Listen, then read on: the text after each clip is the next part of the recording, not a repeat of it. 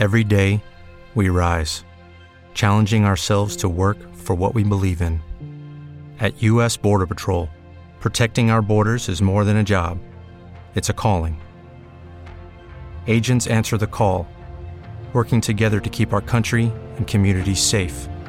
If you're ready for a new mission, join U.S. Border Patrol and go beyond. Learn more at cbp.gov/careers.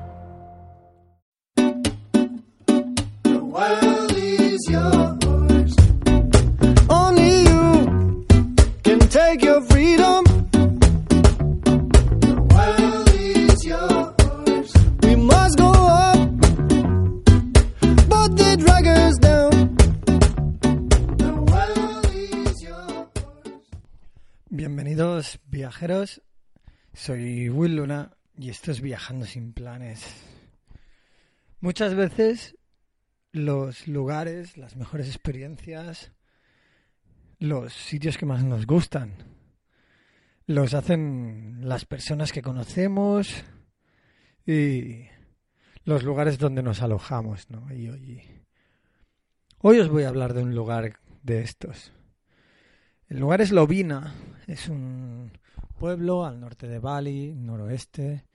Si os acordáis, la semana pasada andábamos por Medewi y después de surfear la ola más larga de izquierdas de Bali, cogimos la moto y nos subimos por en medio de las montañas de, de la isla. Y, y bueno, si a un lado está Medewi y al otro lado está Lovina, ahí arriba de todo, en el templo de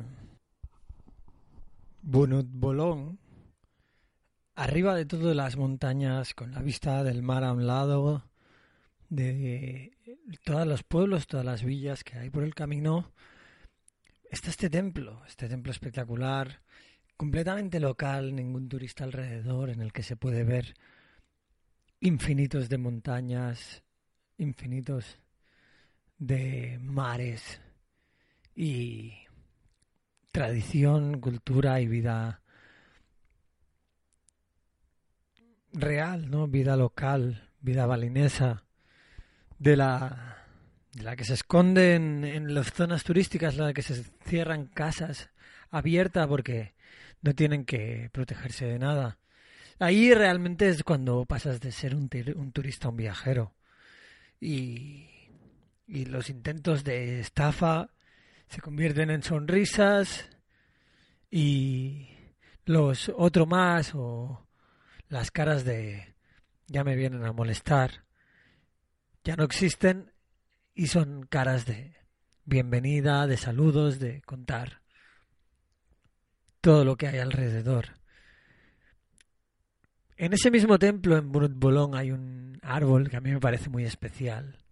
Y supongo que algunos habréis visto aquella foto de, de una secuoya, creo que es, en no sé dónde, Estados Unidos, si en California o, o dónde es, eh, que tiene un- que una carretera la corta por, por debajo, ¿no? Y se forma un túnel con la secuoya que sigue viva, pues aquí pasa un poquito lo mismo con otro tipo de árbol que no sé, desconozco el nombre, pero que forma un, un túnel por el que se pasa con la moto o con el coche si andáis eh, en esta ruta de Lovina a Medewi o de Medewi a Lovina, en, la que se encuentra el templo de Bunut Bolong.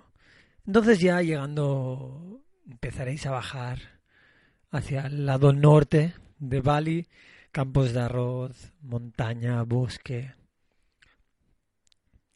Y de golpe nos encontramos otra vez con aquella carretera que ha dejado de estar tan concurrida como en el camino a Medewi, pero sigue, sigue con, bueno, un tráfico un poquito incómodo, hasta llegar al pueblo de Lovina, un pueblo que tiene una playa con una puesta de sol espectacular diaria, casi de estos que parece que el tiempo no se mueva, ¿no? Y, y bueno, y es que las montañas pues tienen, tienen un efecto y es que acumulan el- las nubes arriba dejando toda la costa soleada y brillante. Lo mismo pasa en Amet, de lo que hablaremos la semana que viene. Eh, con el volcán Agung, que condiciona completamente el clima. Entonces en Lovina, en Lovina recibí una recomendación de un viajero, un chavalín, era un chico de, bueno, es, supongo que sigue vivo, espero. Eh, un chico que conocí en Chiang Mai, un artista que pintaba camisetas y, y bueno, hacía su propio arte, lo iba distribuyendo por el mundo, lo que ahora, eh, bueno, el capitalismo este de mierda quiere criminalizar como backpacking, ¿no? Eh, que sale de las palabras begging y packer, ¿no? Eh, o sea, quieren criminalizar el ser un mochilero y no saben cómo, porque claro, no los mochileros, no los viajeros ya no no cumplen con las expectativas económicas que está que este sistema destrozalo todo, eh, bueno, necesita, ¿no?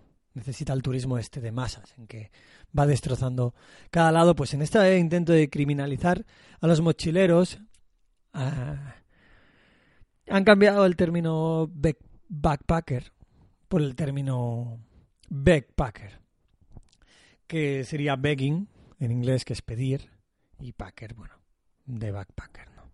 Entonces son los mochileros que piden dinero por la calle. Y que, bueno, casi nadie ha visto, ¿no? Y resulta que, bueno, ahora ya se les está se están desenmascarando, ¿no? Y, empiezan a poner vídeos en el que hablan de del backpacking y sale gente tocando la guitarra en, en Asia, tocando el ukelele, eh, el didgeridoo ese que no me acuerdo cómo se llama, eh, y bueno, y, dicen que eso es pedir, ¿no? Es decir, ahora ser un músico callejero es pedir. Pues ya que les gusta tanto el inglés, les daré la palabra. Y en inglés, ¿vale? Un, un músico callejero es un busker, no un backpacker.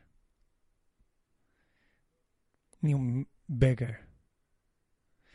Y, bueno, en ese afán de criminalizar, pues el arte, porque claro, el arte solo es rentable si está dentro de sus galerías, el arte solo es rentable si se venden subastas, ¿no? Pero el arte no es rentable cuando se hace en la calle. ¿Cuántos artistas han salido de la calle? ¿Cuántos artistas, incluso científicos, matemáticos, han salido de la calle? Pues bueno, en este afán por criminalizar. ¿Te está gustando este episodio? Hazte fan desde el botón Apoyar del podcast de Nivos. Elige tu aportación y podrás escuchar este y el resto de sus episodios extra. Además, ayudarás a su productor a seguir creando contenido con la misma pasión y dedicación. Dale más potencia a tu primavera con The Home Depot. Obtén una potencia similar a la de la gasolina para poder recortar y soplar con el sistema OnePlus de 18 voltios de Ryobi desde solo 89 dólares. Potencia para podar un tercio de un acre con una carga. Potencia para recortar el césped que dura hasta dos horas. Y fuerza de soplado de 110 millas por hora. Todo con una batería intercambiable. Llévate el sistema inalámbrico OnePlus de 18 voltios de Ryobi. Solo en The Home Depot. Haces más. Logras más.